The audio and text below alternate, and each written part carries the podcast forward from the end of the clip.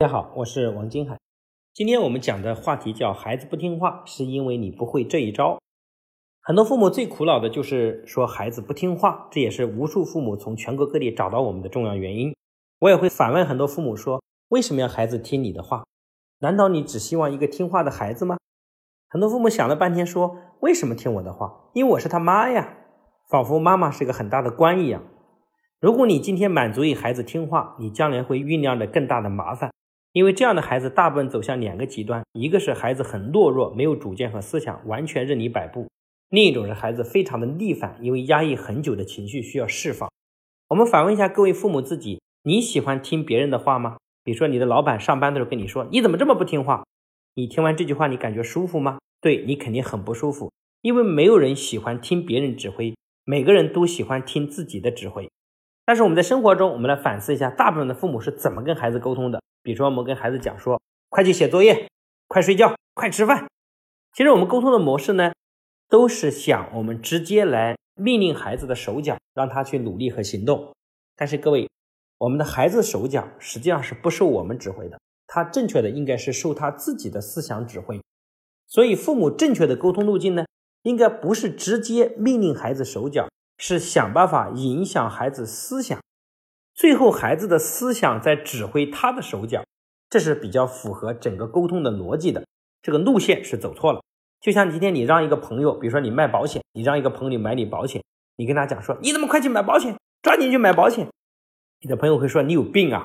而正确的方式是你想办法，首先要跟你的朋友成为好朋友，同时你要想办法影响你的朋友，让他明白保险很重要，应该去买保险。最后他自己心甘情愿才会买保险，所以影响别人的手脚最好的方法是要先影响别人的想法，我们也可以简称为思想。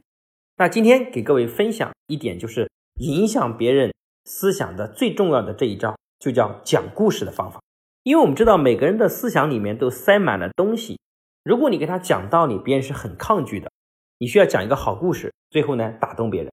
这个故事呢，就好比在一块土地上啊，你想把一个东西埋进去，你首先拿把铁锹把土挖出一个空地，最后呢再把东西植进去。那故事就好比是挖下这个坑，来启发别人思考。当然，这个行为也经常被很多人利用，而曲解为传销和洗脑。现在这个社会啊，别人很多人一提到学习就觉得是洗脑，但实际上洗脑呢未必是个不好的名词。他们经常讲说。这个世界上的富人呢，天天在洗脑，但是穷人呢，天天洗澡，从来不洗脑。那我们就介于这件事儿，我们来讲个故事来解释这个问题。首先啊，故事的几个步骤，首先是提出问题，第二个是讲故事，第三个呢是引导别人行为的改变。比如我会说，各位父母，你们喜欢被人洗脑吗？那我们知道，当我们身上脏的时候呢，我们一般会去洗澡。我们洗澡的时候会用很多沐浴露打出丰富的泡沫，来洗涤身上的污垢。然后水一冲，感觉特别清爽。为什么洗澡？因为我们身上脏了。那同时我们思考一下，如果我们的大脑长期不学习，没有新的思想和观念，我们会很有情绪，有很多的抱怨，很多的烦恼。如果通过外部的学习，让我们有更好的思想、更好的观念，让我们呢更积极的面对人生，从而让我们的生活过得更加的幸福，就仿佛是我们洗涤剂来清洗身上的污垢一样。所以呢，这就叫洗脑。普通的人。每天都洗澡，但是很少去洗脑接受新的知识。而优秀的人每天都接受新的观念和知识，让自己大脑洗得干净。讲到这里，我想问各位：你们喜欢洗脑吗？所以，我们应该拥抱学习，拥抱改变，去接受新的观念和知识。好，这个故事就讲到这儿。来，各位思考一下，在你们啊听我讲上面这段之前，很多人会觉得洗脑是件很可怕的事情。但是我只是通过简单一个对比的小故事。就能够改变一个人的想法。这里面大概有三个步骤。第一个步骤呢叫提出问题，第二个步骤呢就讲完整个故事或者是对比，第三个就是让人行为上产生改变。这个方式就在影响别人思想，同步在影响别人行为的过程。这对很多父母来是需要智慧的，因为很多父母喜欢直接的说，但是呢又讲不出什么道理，所以孩子呢内心很不情愿。很多跟着我们学习的父母呢，现在呢自从他有了智慧之后呢。每次孩子遇到各种困惑，他总在找一些类比的案例来启发孩子，这样孩子就会心悦诚服的去接受他自己行为的改变。上次我在一个地方讲课，孩子们跟我现场互动的时候就提了一个问题，说老师，现在我到了一个新的学校，我非常不喜欢现在的班主任，那你说我该怎么办？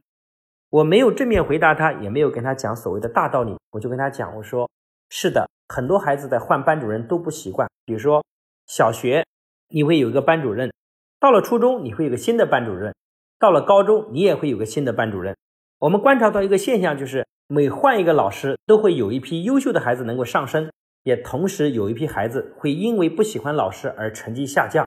这是在每一次年级变更的时候都会出现的事情。因为大部分普通的孩子都在选自己喜欢的老师，从而决定自己要不要奋斗和努力。我说，你知道这三波的孩子里面，一定有一波是重复的，就是他们一直是小学、初中和高中都是属于成绩优秀的孩子。你知道为什么吗？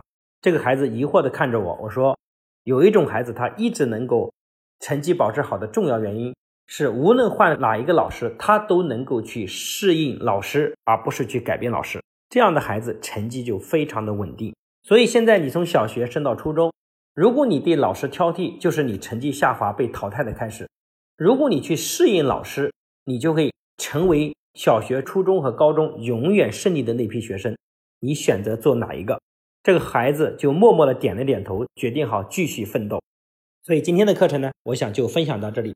那么给各位布置的作业呢，就是回去讲一个好故事，来影响孩子的思想，从而影响孩子的行为，而不是急于跟孩子讲所谓的大道理。今天的课程就到这边，谢谢各位的认真聆听。